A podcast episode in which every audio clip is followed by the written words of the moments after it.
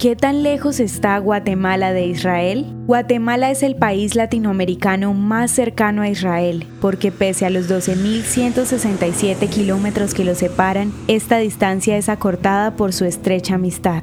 Su historia de más de 75 años de relaciones diplomáticas inició el 29 de noviembre de 1947 cuando Guatemala votó a favor del establecimiento de un Estado judío en la Asamblea General de las Naciones Unidas. El delegado guatemalteco Jorge García Granados fue una pieza clave en el proceso de votación, al persuadir a otros países a dar su voto a favor de la partición del territorio disputado. Mientras algunos países de Latinoamérica se abstuvieron, Guatemala mantuvo su apoyo, contribuyendo así al enorme júbilo que vivió el mundo judío.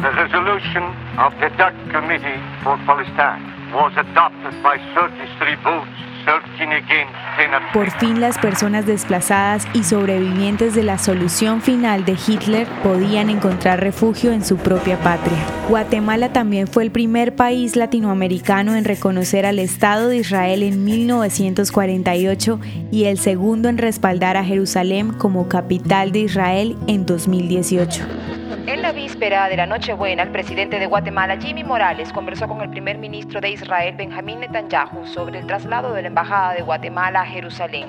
Esta es una decisión soberana y como decisión soberana reconocemos a Jerusalén como la capital de Israel. Ningún otro país en el mundo determinó por ley declarar el Día Nacional de Amistad entre Guatemala e Israel. Bilateralmente cuentan con una liga parlamentaria conjunta y una asociación conformada por jueces de ambas naciones llamada SEDEC. Guatemala tiene más de 30 calles nombradas Jerusalén, capital de Israel, una manera de mostrar su amistad con Israel. También el ministro de Educación estableció por decreto los estudios obligatorios de la Shoah en todos los colegios desde 2015. Guatemala es un amigo cercano que recibe tecnología, entrenamiento, apoyo militar y ayuda social de parte de Israel. Como lo dijo Jorge García Granados en su libro Así nació Israel, cuán lejos está Guatemala de Israel y sin embargo, cuán cerca.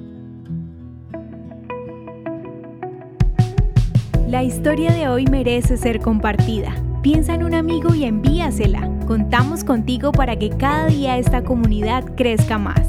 Gracias por hacer parte de Audio Historias de Israel. El contenido original de Audio Historias de Israel fue provisto y realizado por Philos Project.